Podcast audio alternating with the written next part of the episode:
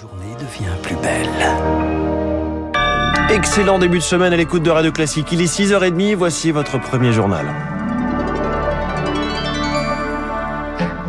La matinale de Radio Classique avec François Geffrier. Et l'essentiel, Charles Bonner, euh, ce matin commence avec un message d'erreur. Tous vos dossiers importants ont été dérobés et cryptés. Suivez nos instructions. C'est ce qui est apparu sur les ordinateurs de l'hôpital André Mignot de Versailles dans les Yvelines. 800 lits et 3000 personnels. Une plainte est déposée et une enquête est ouverte. Jérôme Billois est expert en cybersécurité au cabinet Wavestone. Dans un hôpital, il y a beaucoup de données à caractère personnel. Il y a des données de santé, euh, évidemment des patients. Il y a aussi les données du personnel, donc ce sont très rapidement des données sensibles. Pour comprendre pourquoi les hôpitaux sont ciblés, il faut aussi voir qui sont les cybercriminels et où est-ce qu'ils sont. Souvent, ce sont des personnes qui sont dans des pays étrangers, à plusieurs centaines de kilomètres de la France, et qui ne savent pas forcément que la doctrine dans le secteur public, c'est de ne pas payer les rançons. Parce que dans d'autres pays, je pense en particulier aux États-Unis, de nombreux groupes hospitaliers privés ont payé les rançons. Donc pour les cybercriminels, ils imaginent qu'en attaquant un hôpital, vu la criticité des activités, ben ça va déclencher euh, quasiment systématiquement le paiement d'une rançon. Jérôme Billois joint par Léonard Cassette. Des transferts de patients sont prévus dans les prochaines heures alors que le système informatique est déconnecté. Des transferts comme c'est déjà le cas pour la bronchiolite, mais cette fois-ci pour désengorger des hôpitaux surchargés face à une triple épidémie avec la grippe et le Covid. Mais pas question d'instaurer une nouvelle obligation du port du masque, notamment dans les transports en commun. L'heure est à l'appel solennel, mais sans grand succès pour le moment. Philippe Amouyel est professeur de santé publique au CHU de Lille. Cette culture de prévention existe dans certains pays, en particulier au niveau de l'Asie. Nos amis asiatiques avaient l'habitude de porter des masques pendant les périodes hivernales. En France, on ne l'a fait que à partir euh, de l'épidémie de Covid. Donc il faut qu'on commence à instiller cette culture de la prévention de manière plus importante parce qu'on arrive quand même aux limites des traitements biomédicaux et la démographie médicale est en train de s'effondrer. Donc on est vraiment à un carrefour euh, de l'évolution de notre modèle de soins en France. Philippe Amouyel avec Anna Huot. Il y aura un deuxième tour le week-end prochain chez les Républicains. Élection du nouveau président qui va se jouer entre Éric Ciotti et Bruno En tête du premier tour hier.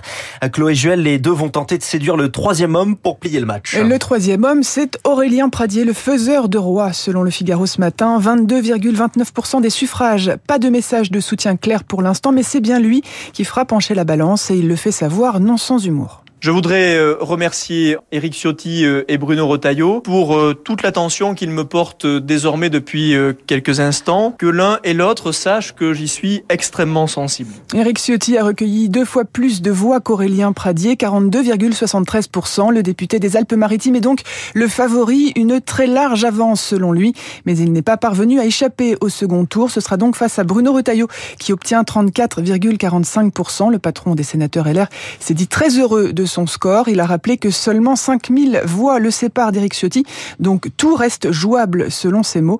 Les deux hommes ne se sont pas croisés hier soir, chacun voulant jouer sa propre partition face aux caméras. La compétition est bien là, ce sera aux 91 000 adhérents des Républicains de les départager dimanche prochain. Et cette fois-ci, la droite ne sera probablement pas le partenaire idéal de la majorité sur la loi sur les renouvelables examinée à l'Assemblée nationale. À partir d'aujourd'hui, on y revient avec Baptiste Gabory. Trois minutes pour la planète à 6h55 peine revenu de Nouvelle-Calédonie, il devait partir en Corse, mais Gérald Darmanin annule finalement sa venue. C'était prévu jeudi et vendredi, mais les conditions ne sont pas réunies après l'arrestation de trois militants nationalistes la semaine dernière. Plus largement, ce qui pose problème, c'est la question des détenus, les deux membres encore en vie du commando Irignac, Pierre Alessandri et Alain Ferrandi, dont les demandes de libération conditionnelle sont rejetées. Michel Castellani, député de Haute-Corse et membre du Parti autonomiste. Pour l'instant, on attend qu'il y ait un geste, à commencer par la question des prisonnier qui vient empoisonner l'ambiance. On prend très mal, mais vraiment très mal dans toute l'opinion Corse. Pourquoi cette question euh, n'est pas réglée Je précise, en appliquant la loi, rien d'autre. On a deux personnes euh, qui sont en prison depuis 24 ans maintenant, qui demandent euh, à juste titre de bénéficier d'une libération conditionnelle. Nous, nous attendons vraiment maintenant qu'il y ait des gestes, parce que discuter, c'est bien, un peu, beaucoup, mais après, il arrive un moment où il faut qu'il y ait un retour. Pour discuter, il faut être deux. C'est à la justice d'avoir l'intelligence d'appliquer la loi.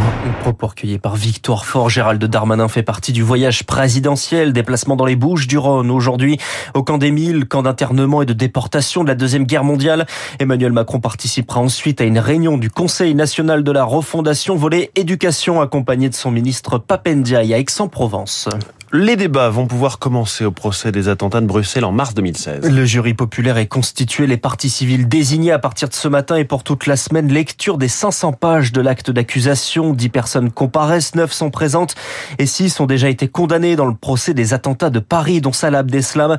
En mars 2016, 32 personnes sont mortes, des centaines blessées après trois explosions, deux à l'aéroport et une dans le métro. C'est un recul en trompe-l'œil après des semaines de manifestations en Iran. La police des mœurs est dissoute, la même qui était responsable de la mort de Marsha Amini. C'est le procureur général qui l'a annoncé, mais sans donner de détails, ce qui fait douter les opposants au régime sur un véritable relâchement, notamment la sociologue Manaz Shirali. C'est trop tard, trop tard que la police des mœurs soit là ou qu'elle soit supprimée, ça ne change rien. Ils ont trop violé les jeunes dans les prisons. La République islamique a perdu toute sa légitimité aux yeux de son peuple. Les jeunes avec qui je suis en relation disent notre but, c'est la chute du régime. Les Iraniens veulent avoir un pouvoir démocratique à la tête de leur pays. Tout ce qu'ils veulent, c'est ça. Les ayatollahs et leur régime doivent partir. C'est tout ce que les Iraniens demandent. Un propos recueilli par Marc Tédé. Ce sera donc l'Angleterre en quart de finale du mondial de football. Sans surprise et sans difficulté, les Anglais éliminent le Sénégal 3-0 et vont donc retrouver la France, vainqueur de la Pologne 3-1 hier grâce à un étincelant Kylian Mbappé présent pour la première fois en conférence de presse hier pour évoquer la compétition de ses rêves dont il est actuellement le meilleur buteur. C'est ce qu'on appelle un auteur de best-seller. Dominique Lapierre est décédé hier à 91 ans, philanthrope et auteur de La Cité de la Joie de Paris brûle-t-il Son portrait dans le journal de 7h30. Merci Charles Bonner, c'est vous pour le journal de 7h30 aussi. Vous signez là le journal de 6h30. Il est 6h37 et la Chine, un tout petit peu moins ferme sur le zéro Covid. C'est à la une du journal de l'écho. À tout de suite.